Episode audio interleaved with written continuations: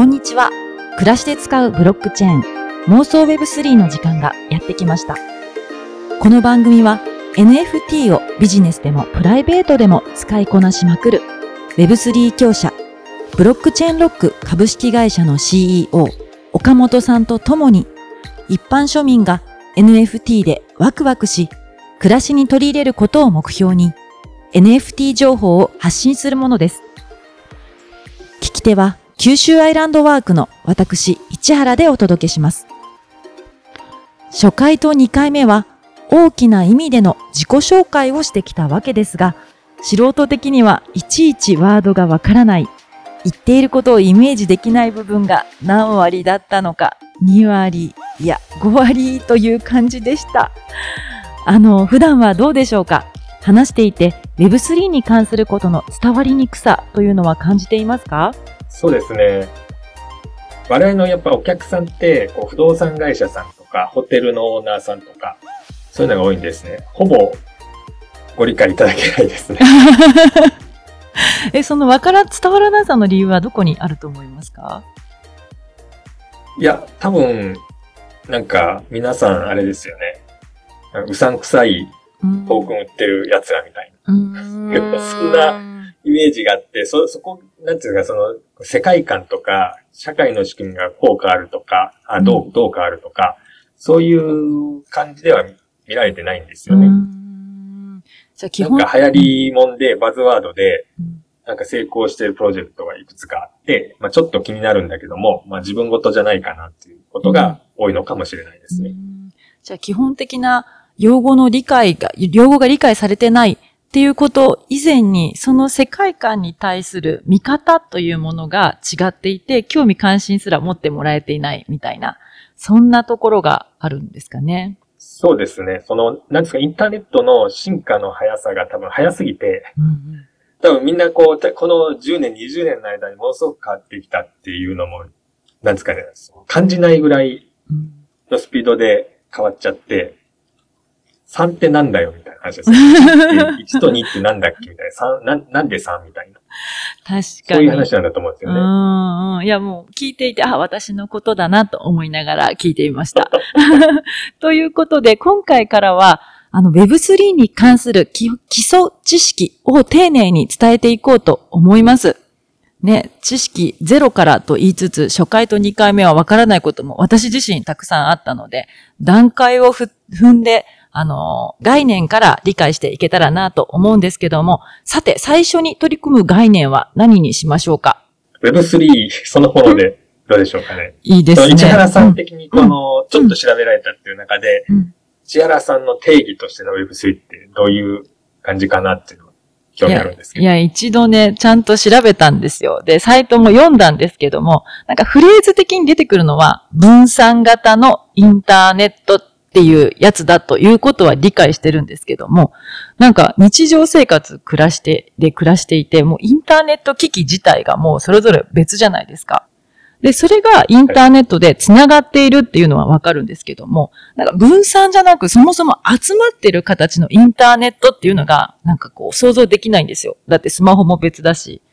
パソコンも別だし、なんかそれぞれがネットワークでこう繋がるっていうのはあるけれど、なんかその、そんなに集まってたの？みたいな感じで、なんかちょっと、確か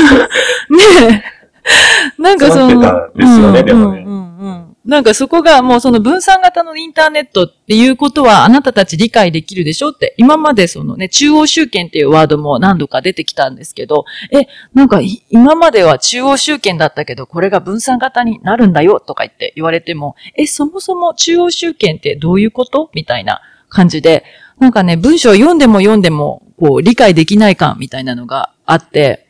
なんかね、仕事だから、仕事だと思うからサイト何ページか読んだけど、しまず、さ仕事じゃなかったらもうそもそも読まなかったなっていう感じの記事でした。そうですね。なので、やっぱり、なんですかね、1と2があって、ちょっとずつ変わってきたんだっていうのが、うんなんかこう、自分事として振り返れれば、うん多分、皆さんもご理解だけるのか。ただ、あれですよね、そのうん Z 世代の人とかもうん、3に近いとこから始まって、まあ3に近い、2から始まってたりしたら、何をこの古臭い昔話って、みたいな。まずなりますね。感じになるかもしれないですよねいや、でも90私、年代ぐらいからですうん。多分私ちょうど40なので、まさに全部多分ね、体感できたんだろうなと思うのでじゃあ、ぜひ1と2から、ね、そもそも3を理解するからにはね、1と2知らないといけないかなと思うので、ぜひそこあをね。うです例えば、うんその市原さんから見て、うん最初のインターネットってな、何でしたか？えー、なんだったかな？え、でもネット、あの、パソコン買ったのが、あのー大学生、大学1年生の時にパソコン買ったんですよ。はいはい。で、その部屋で繋いで、で、なんかグー、あの、なんか、どうやってパソコン使いこなせるかなみたいな感じで、よく知ってる友達に聞いたら、ヤフーはダメだよ。グーグルだからねって言われたことを覚えています。Google からなんだ。ちょっと新しいですね。あ、そうか。もうヤフーはダメだよ。グーグルだからねって言われたのは覚えてて。でもなんか大学時代、特に使い、使ったのは本当ワード使って書いた、あ論文書いたとか、なんあか、ネットワークの方じゃなくて、うん、ネットじゃなくパソコンはね、書く方が中心だったかな、みたいな記憶があります。うんうん。そうですよね。あの、自分も割とこの、なんですかね、業界長いですけど、うん。やっぱり出会いはそんなようなところで、うん。昔はあれだったんですよね。うん。その、テキストの掲示板。あ、え、あの、2ちゃんみたいなやつですか？二ちゃんのそう、前身みたいなのがあって、それで世界中の人と話せたのがものすごい、なんかすごい衝撃だったんですよね。ねなんか、あの、例えば自分が学生時代とかのちょろっとアメリカに留学？語学留学？留学っていうんですよ、ね。2ヶ月ぐらいボストンに遊びに行ってたりするんですけど。うんまあ、それが何年ぐらいですか ?1998 年とか。うんまあ、本当にインターネットがまさにや始めた時で。まあ、そ、なんかそういう、なんか簡単に、その海海外志向って強かったんだと思うんですよね、自分も。分です。海外の人と簡単に繋がるっていうのはものすごいことでしたよね。なんかすごいすげえみたいな。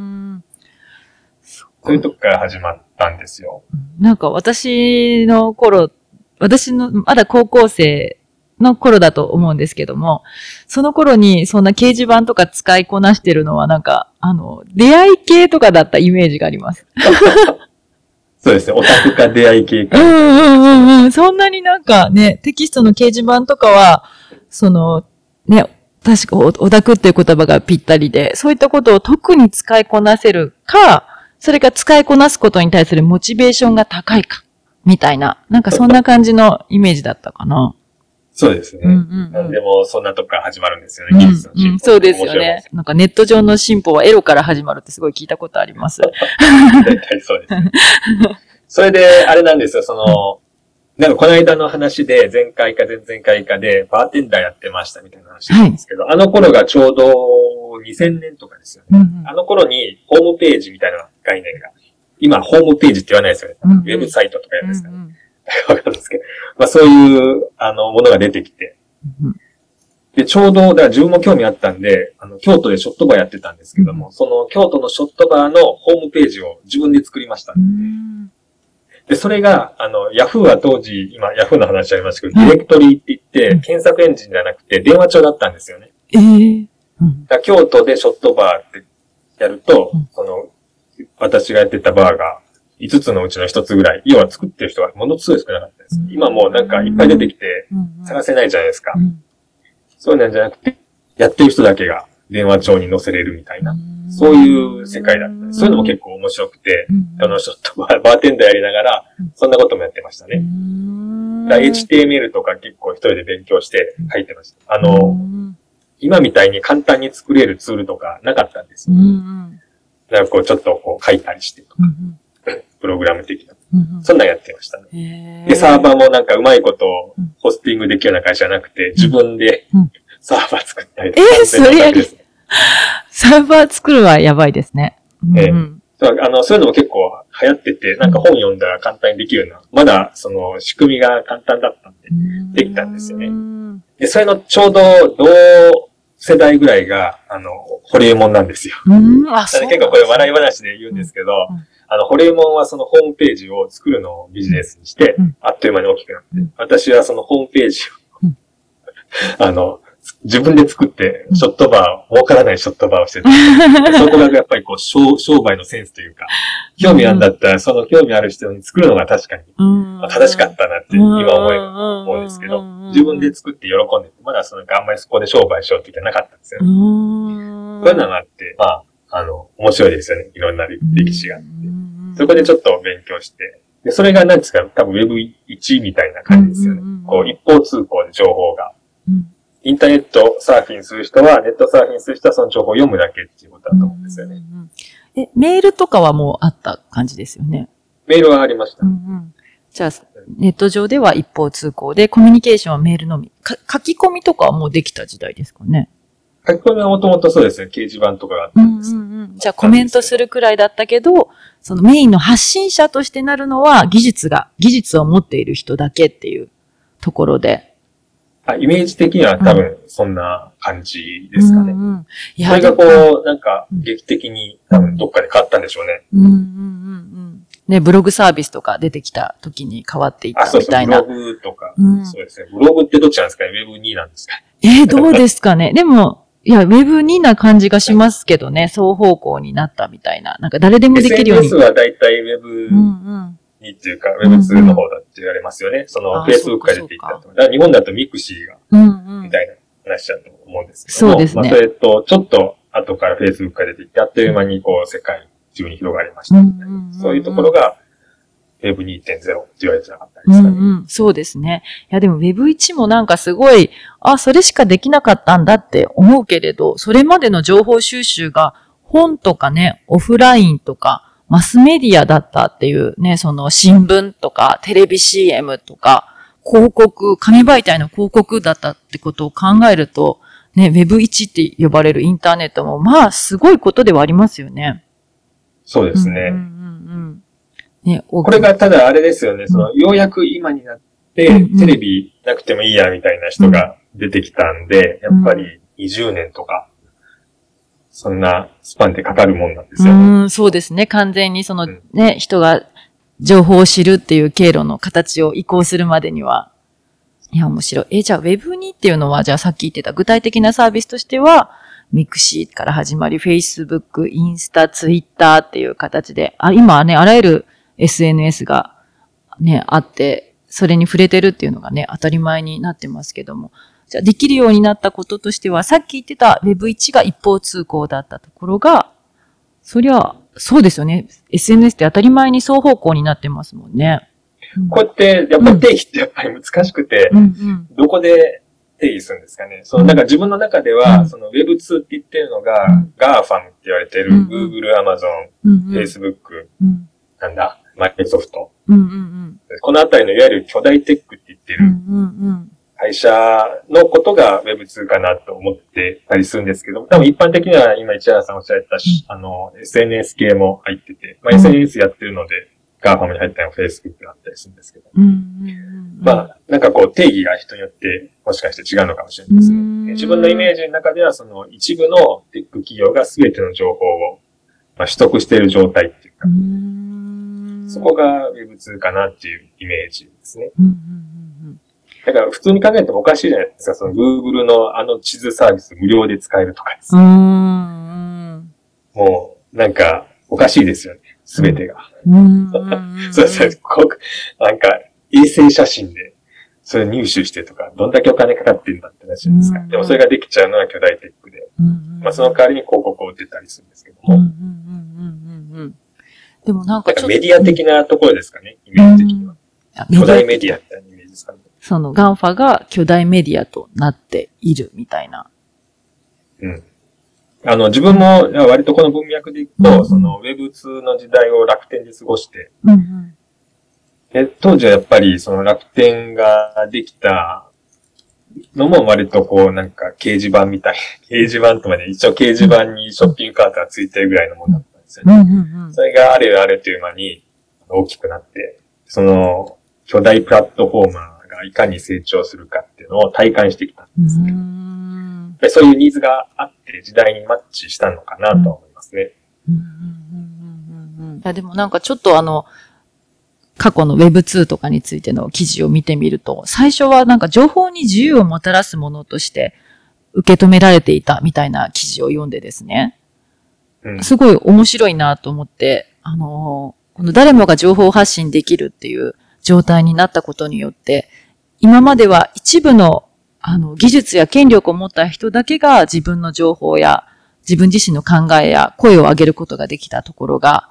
この SNS の発達っていうことによって、誰もが気軽に自分自身の声をみんなに伝えることができるようになったっていうことで、その情報がふよりフラットになっていったっていう、その情報がも、情報を発信できるっていう権力が解体されたと考えられていたみたいな記事を読んで、なんかその今のその Web2 の見られ方、その GAFA がこう、うん。権力を持っていて、そこにこう全てが集約しているっていう状態の見られ方と、なんか出てきた時の印象と全然違ったんだなっていうのは、ちょっとすごい面白いなと思って読んでたんですけど。そうですね。多分それを、なんかこう、一番うまいことを利用して成長したのが GAFAM って言ってる巨大プラットフォーマーなんでしょうね。うん。うん。うん。うん。うん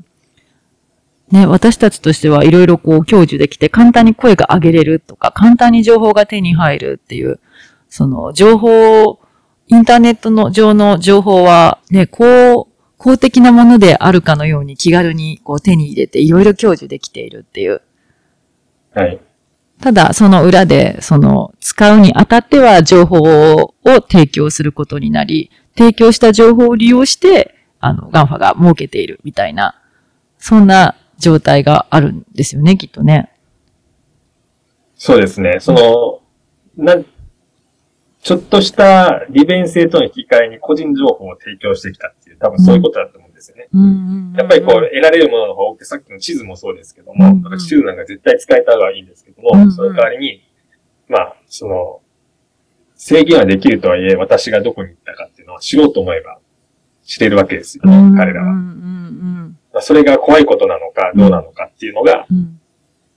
判断の分かれ目っていうか、そういうのはあるのかもしれない。そうですよね。いや、なんか私、そんなに、その、暮らしていく中で、その情報を取られていること、情報をこう提供していることに対する怖さみたいなものは、そんなに自分自身は体感しない方なんですよ。もうね、うんまあ便利だな、みたいな。時々なんか、え、はい私のこと、アマゾンのこう、本のね、おすすめ情報が私のこと分かりすぎてて怖いな、みたいな。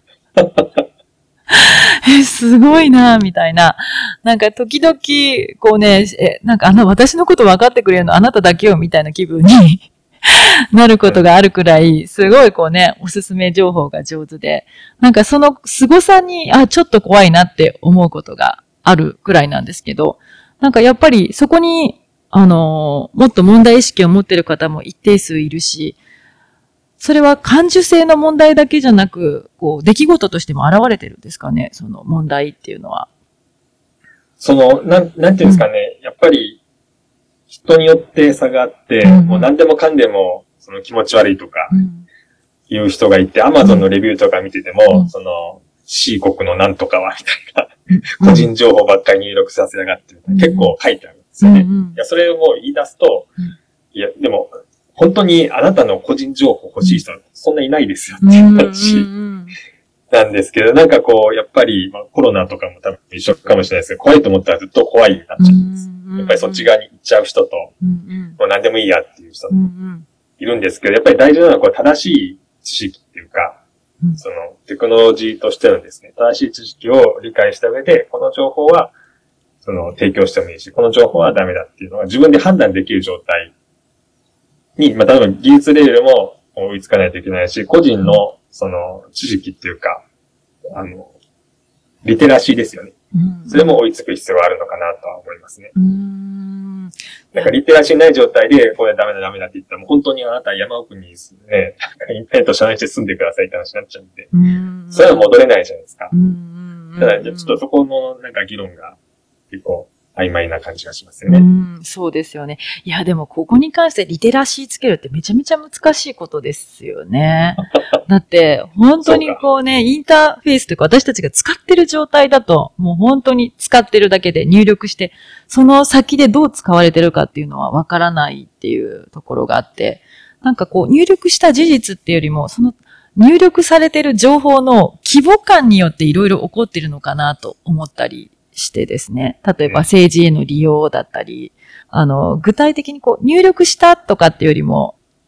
大量の人が同じサービスを使ってて、そのサービスを、こう、サービス提供者が少し操作することで、大きく政治に対する考えとか、なんかいろんな、こう、いろんな考え方っていうのをいじりうるっていうところがちょっと怖さなのかなと思ったりして、どうなんですかね。あの、なんかやっぱりメディアだと思うんですようん、うん、うね。ん、巨大メディアになればうん、世界を動かせるっていう、うんうんまあそういうことなんだとうん。思うんですよね。うん例えばツイッターがイーロン・マスクがね、入る前まではすごい左寄りうん、うの、ん、なんか、あの思想ばっかり、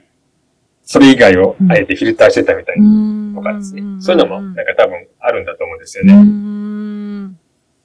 例えば、その、ショッピングに関して、私、その先ほどの話で、あの、SNS が何何かってどういうサービスかっていうと、自分の Web2 の歴史はほとんどショッピングなわけです。はい、はい、はい。オンラインショッピングなんでですね。まあ、うんそっち側で言うと、うんやっぱりこう、お客様が来る場所になればはい勝ちですよね。うん。その、いわば広告費を払わないでもお客さんがそこを目目指してくる場所になれば勝ちなんですうね。ん、結局みんなメディアになりたい。多分アマゾンもそうですし、楽天もそうですし、うんまあ、メディアになるってことが大事で、まあ、買い物ってき思った時に、アマゾンっていうブラウザに使うか楽天っていうか、もうそれ以外はもう覚えられないじゃないですうか。ん。でもやっぱり3番目以下は結構厳しいのかなという気がしますよね。そういった意味でこうずっとこうメディアになるための戦いっていうか、うん、そういうのを制覇してきた人たちがプラットフォーマーなのかなと思います。えそのメディアになって、そのたくさんの人が利用するようになって、そこにこう個人情報を入力して、その個人情報を、例えばその Google さんとか Amazon さんとかが利用していることに関しては、の怖さっていうのは、さっき人によって差があるって言ってたんですけど、え、私が知らない怖さもあるんですかね？なんかこう、じ使ってる分にはそんなに感じないんですよ。でも、し、私が知らないような、なんかもう、圧倒的にこれは怖いことなんだよ、みたいなのってあったりするんですか？いや、私はわかんないですうよ。ーんただ、そうんの自分が、うん。例えばどこに行ったかとかう、んどこに何時間いたかとかうん。う、んうん。そういうのって、うん。なんかすごい嫌だなって思うんです。あ思う派なんですよね。よ別。にあの自分がどこにいようが、うん 興味ある人はほぼいないですけど、ないんだけども、なんかそれが何かにこう利用されるっていうのがすごい嫌じゃないですか。うん。嫌じゃないですかっていうか、そのなんか嫌な、嫌な感じ、感じ方もある。肖像権を勝手に利用されるような、そんなイメージですう。ん。だまあ、顔の写真ではないんだけど、うんそれに近い、違う形のデータですよ。うんそれが何か違うものに利用されてるっていうのは、なんかすごい嫌だな。うーん。確かに、確かに。そんなこと言うと、じゃあ、あの、お前はマイナンバー反対なのかって言うんですけど、うんそうじゃなくて、そういうなんか合理的なものはどんどん進めたらいいと思うんですけども、なんかこう違う目的でこう使う人たちがどうしてもいて、うん。でそこに関しては先ほどの、これは難しいって言うんだけども、そのリテラシーの問題もあってうん、どこまでを良しとするかっていうのが自分の判断で決めれる世界っていうのが、よりいい世界かなと思います。うんじゃあ今も、例えば iPhone の設定とかで、この情報は流す流す、なんかね、こう、設定いろいろできるじゃないですか。それである程度操作可能だったりはするんですか、アップルはそっちの方面でうん、なんか、生きていこうとしてるっていうか、その価値を見出そうとしてるんですよ。ね。でそれで、こう、いろいろな広告、まあ、Google、Facebook うん。がダメージを食らうとか、トラッキングできないようにするとかですね。うん。うん。うん。そういうのもあると思うんです。うん。なんかこう、そうなんですよね。Web2 とか Web3 とかのなんか垣根じゃなくて、それぞれのこうビジネスがそれぞれの判断でうん、自分たちのこうポリシーっていうのをまあ決めてるような感じがしますう。ん、面白い。なんか今、ふと思い出したのは、私、あの、東京に住んでた時代、2016年に東京から大分県竹田市に移住してきたんですけども、その前、東京の婚活の会社で結構長く働いてたんですよ。はいはい。で、あのーその前は農業とか野菜の流通の会社だったんですけど、その農業とか野菜の流通から婚活にっていう、まあ業種自体も全然違うところなんですけども、すごく差は感じたのは、あの、ええお客さん、使ってくださる方の個人情報に対するこう意識が、もちろん時代的なものもあると思うけれど、もう全然違うなっていうのがあって、で、やっぱりその、婚活っていうのは、使ってることを周りに知られたくないことじゃないですか。だから、例えば、あの、リマーケティング広告っていうんですかね。うちのその、婚活の会社の広告を、だったりを一回クリックした人に、こう、そのうちの婚活の、こう、広告が表示されるっていうことに対するクレーム電話が来たりとか、お前見たやろみたいなところもあったんですけど、とか、あとその、メールがこう、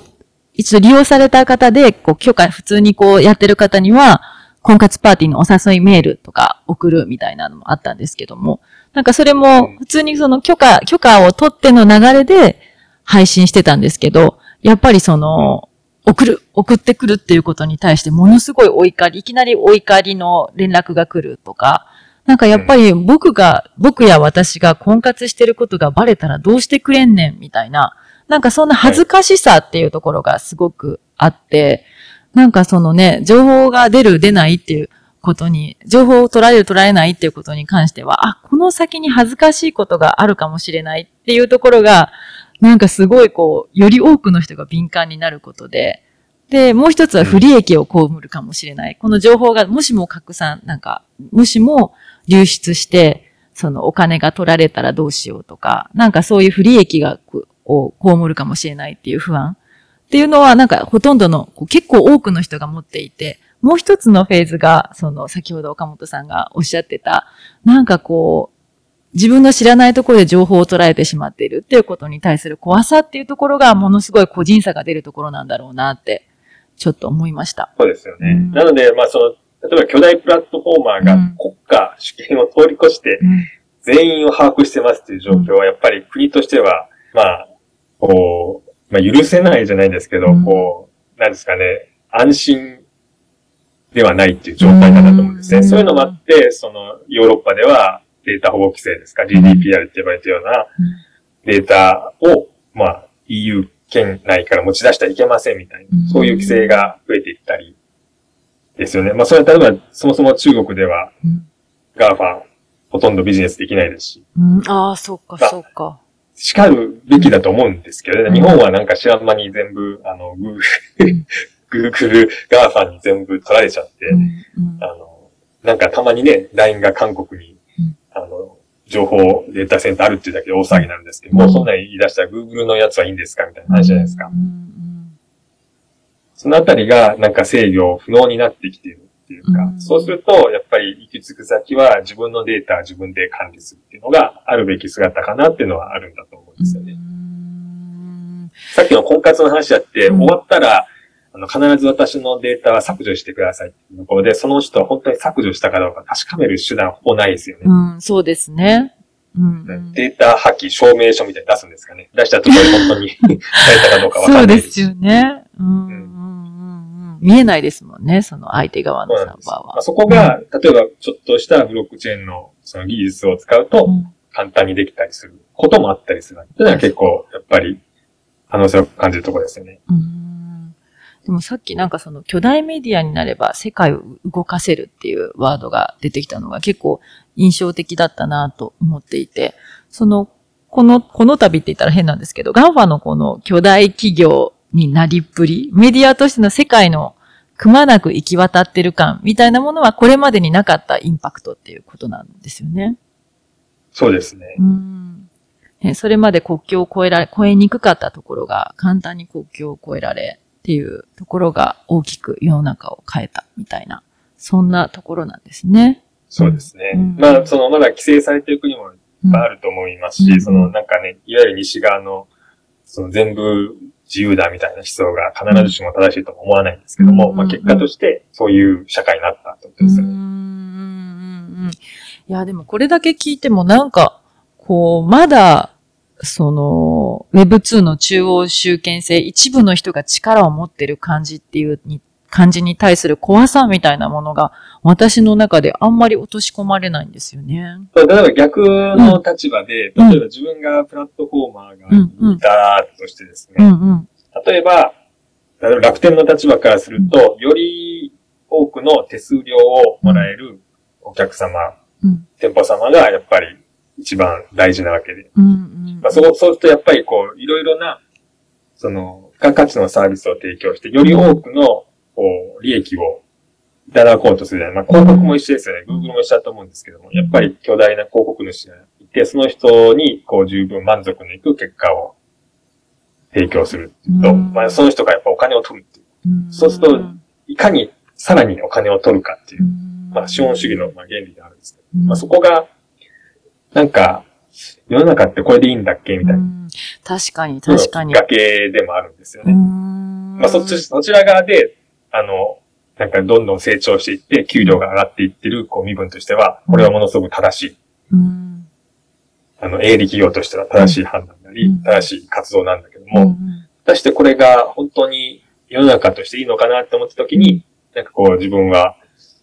違う生き方っていうか違う社会があってもいいなって思ったうんタイプですね。多分それは人によって違うんだと思うんですよね。確かになんかその私はサービス自体にっていうよりもなんか規模感が怖いなみたいなのがあります。そのね、ガンファンの力を持ちが、持ちすぎているっていうところが、なんかあの、ちらっと読んだことがあるのは、これまでの資本主義のサービスや商品っていうのは、基本的に物と付随していたから、ある程度のその成長した後、例えばすごいたくさんいろんな世界中に車を売ってますとか、世界中に商品を売っていますって言っても、その後、もう一度さらに規模を増やそうって言った時に、もう一つ工場を作らなきゃダメって言った時に、そのスケールメリコメリットが一度低下するっていうところがあったけれど、あの、インターネットっていうものは、その、スケールメリットを増やせば増やすほど利益をあ上げられることができて、あの、永遠にこう会社を成長させることができ、今までにない力を持ったみたいな記事を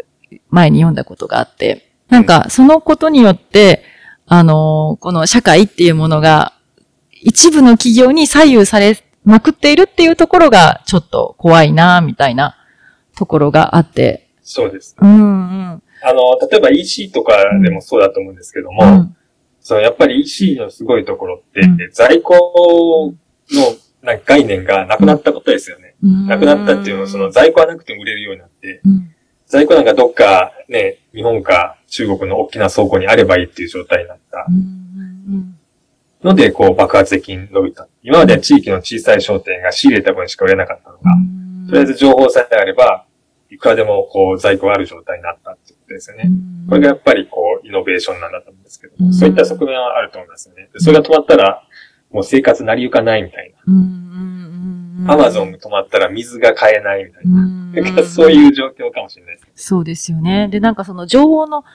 良し悪しっていうのも、その、Google、Google の基準にすごく左右され、左右されているなっていうところも、こう感じていて、なんか私自身ライターの仕事をすることがあって、特に前の婚活の会社とかではものすごい SEO、SEO って検索順位上げるとみたいな感じで、こう記事を書いていて、なんか記事の構成自体も、目次自体も、まずその何を伝えたいかではなくて、どうやればその記事の SEO 対策にうまくいくかっていうところから目次を作ったり、文章の書き方っていうのも、そこ起点で、あの、キーワードを配置していたり、みたいなところで、